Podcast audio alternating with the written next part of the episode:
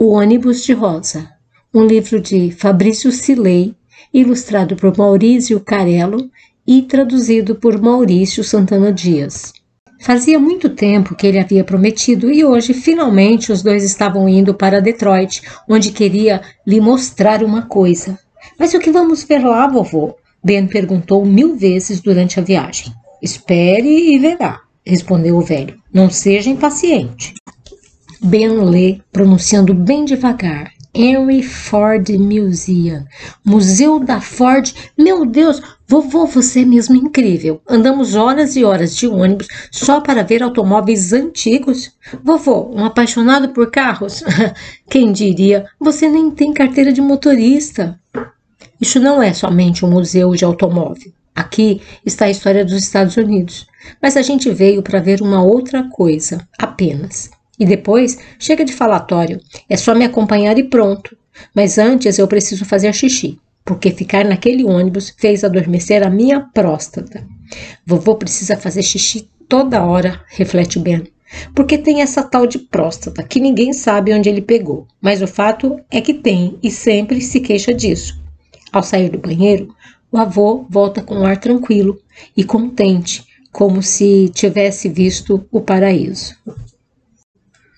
Um senhor alto e forte, de uniforme, acompanha os dois por um longo corredor e depois por um jardim para levá-los ao salão onde há um velho ônibus. Lá está, diz ele, indicando o veículo. É aquele ali. Andem depressa, senão vai embora, acrescentou, brincando. É ele! exclamou o avô. Meu Deus, é ele mesmo! Por um instante, Ben tem medo de que o ônibus esteja realmente prestes a partir. Olha em volta duas vezes para ver se por acaso há outra coisa além do ônibus. Num canto, percebe um grande retrato de mulher, com uma medalha no peito. Frustrado, Ben olha para o avô sem entender nada. E daí? Um ônibus velho. O avô sorri, mostrando os dentes que ainda lhe restam. Coitado de mim, pensa Ben. Vovô está ruim da cabeça. Deve ser essa tal da próstata. Senta ali, bem ali, naquele lugar. É o lugar da Rosa. Antes que Ben tenha tempo de perguntar quem é Rosa, o avô começa a contar. Em 1955, com 26 anos, eu morava em Montgomery, no Alabama. Não tinha estudado grande coisa, mas sabia ler e escrever. Naquela época, não havia turmas de crianças brancas, negras e mestiças como hoje. Os negros tinham a sua escola, seus locais, seus banheiros públicos, sua vida, que seguia separada da dos brancos. Toleravam os negros porque precisavam do nosso trabalho, mas não queriam nada com a gente. Na porta de muitos locais ficava pendurada uma tabuleta com a frase Whites Only, somente para brancos, ou seja, proibido para negros. Como se faz hoje com os cachorros? Pergunta Ben, sem acreditar. Pior. Hoje, se um cão entra por engano num bar, ele é simplesmente posto para fora. Na época, se um negro tentasse fazer isso, seria linchado ali mesmo e os assassinos absolvidos. Eu era carregador na estação ferroviária. Um trabalho duro. Entre os brancos, alguns eram gentis, às vezes até davam gorjeta, mas a maior parte tratava a gente feito escravos, com desprezo. Eu era jovem e isso me dava raiva, me fazia muito mal. Mas, para anestesiar a raiva, eu pensava no medo e em Jeremy. Ou melhor, no olho e na perna de Jeremy. Alto e forte como um cavalo, Jeremy era carregador como eu. Tinha 50 anos, um olho de vidro e uma perna dura como um cabo de vassoura. Todos sabiam o que tinha acontecido com ele. Um dia, quando ainda era rapaz, deixou cair uma mala na linha 7. A mala abriu e as roupas imaculadas se espalharam nos trilhos sujos de terra e carvão. Entre camisas e coletes havia também um capuz branco com dois buracos para os olhos. Imediatamente o dono da mala começou a espancá-lo com uma bengala de castão de prata. Batia com toda a força, mas Jeremy agarrou a bengala e o desarmou. Não tocou no homem, nem de leve. Contudo, colocou a bengala no joelho, quebrou-a no meio e jogou os pedaços sobre os trilhos onde estavam as roupas. Foi despedido na hora. Depois veio a noite. Deram uma surra nele com barras de ferros e bastões e foram embora, certos de que estava morto. Mas ele escapou dessa e, quando se recuperou, até foi readmitido no emprego. O olho de vidro e a perna de pau serviam de alerta para todos. Essa é a história mais triste que Ben já escutou. No entanto, ele ainda não consegue entender por que o avô precisou contá-la justamente ali, dentro de um velho ônibus de museu. Era o dia 1 de dezembro de 1955 e, como todas as noites, peguei o ônibus, justamente este onde você está sentado. De volta para casa, os lugares da frente eram reservados aos brancos e a gente podia ocupar os outros desde que nenhum branco estivesse de pé. Naquela noite fazia muito frio e eu estava cansado. Por sorte, quando subi, ainda havia uns lugares vagos e consegui sentar. Depois de algumas paradas, ela também subiu. Rosa, tinha 42 anos, usava óculos e mantinha uma postura digna. Era uma mulher negra como tantas outras que voltava do trabalho do grande magazine onde era costureira. Ela sentou-se ao meu lado. Outros negros estavam de pé, mas todos os brancos seguiam sentados. Na parada seguinte, subiram quatro pessoas de pele cândida como farinha. Imediatamente o motorista gritou que a gente se levantasse para dar lugar aos brancos. Obedeci, assim como duas mulheres negras. Ainda faltava um lugar, mas Rosa não se levantou.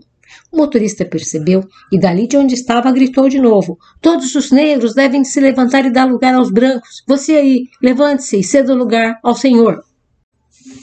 Foi então que aconteceu uma coisa incrível, um fato extraordinário que mudaria tudo, transformando os dias que viriam em algo bem diferente de todos os que tinham transcorrido até ali.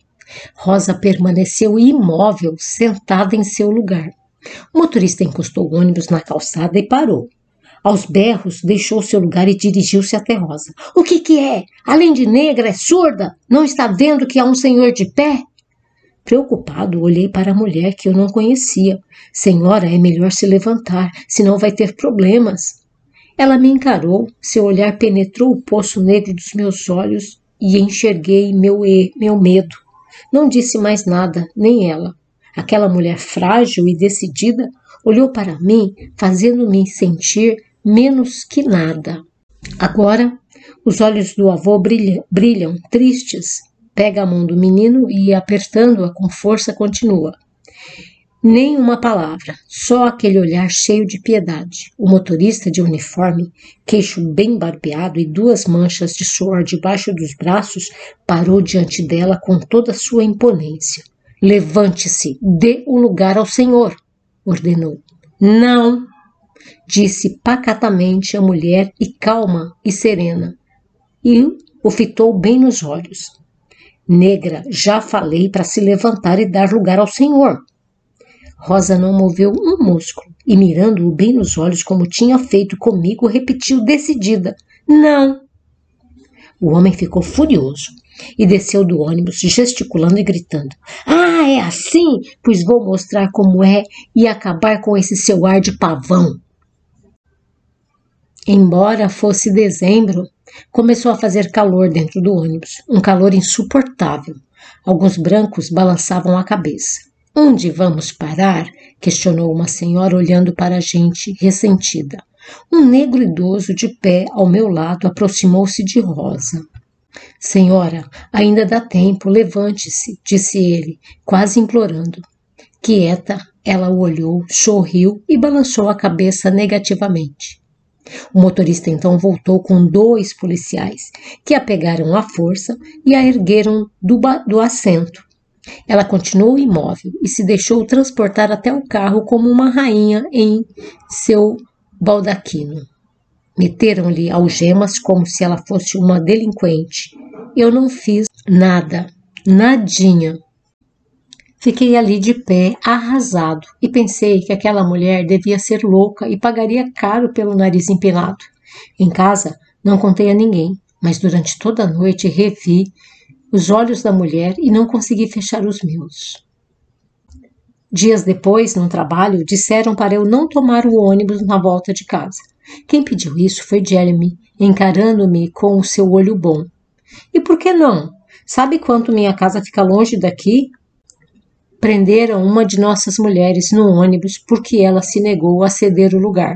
Então a gente, em protesto, decidiu não pagar mais condução, entendeu? Morri de vergonha. Não tive peito de dizer que também estava no ônibus. Falei apenas que concordava e à noite voltei a pé para casa. Demorei duas horas.